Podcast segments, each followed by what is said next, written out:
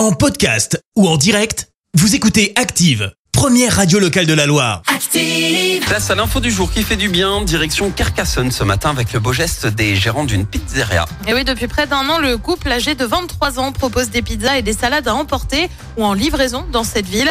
Euh, Tous les deux passionnés d'animaux, ils ont décidé depuis le mois d'avril dernier d'aider la SPA de Carcassonne, où ils sont d'ailleurs bénévoles. Chaque mois, de 3 à 10% de leur chiffre d'affaires est versé automatiquement à l'organisation. Le montant varie en fonction de la période de l'année.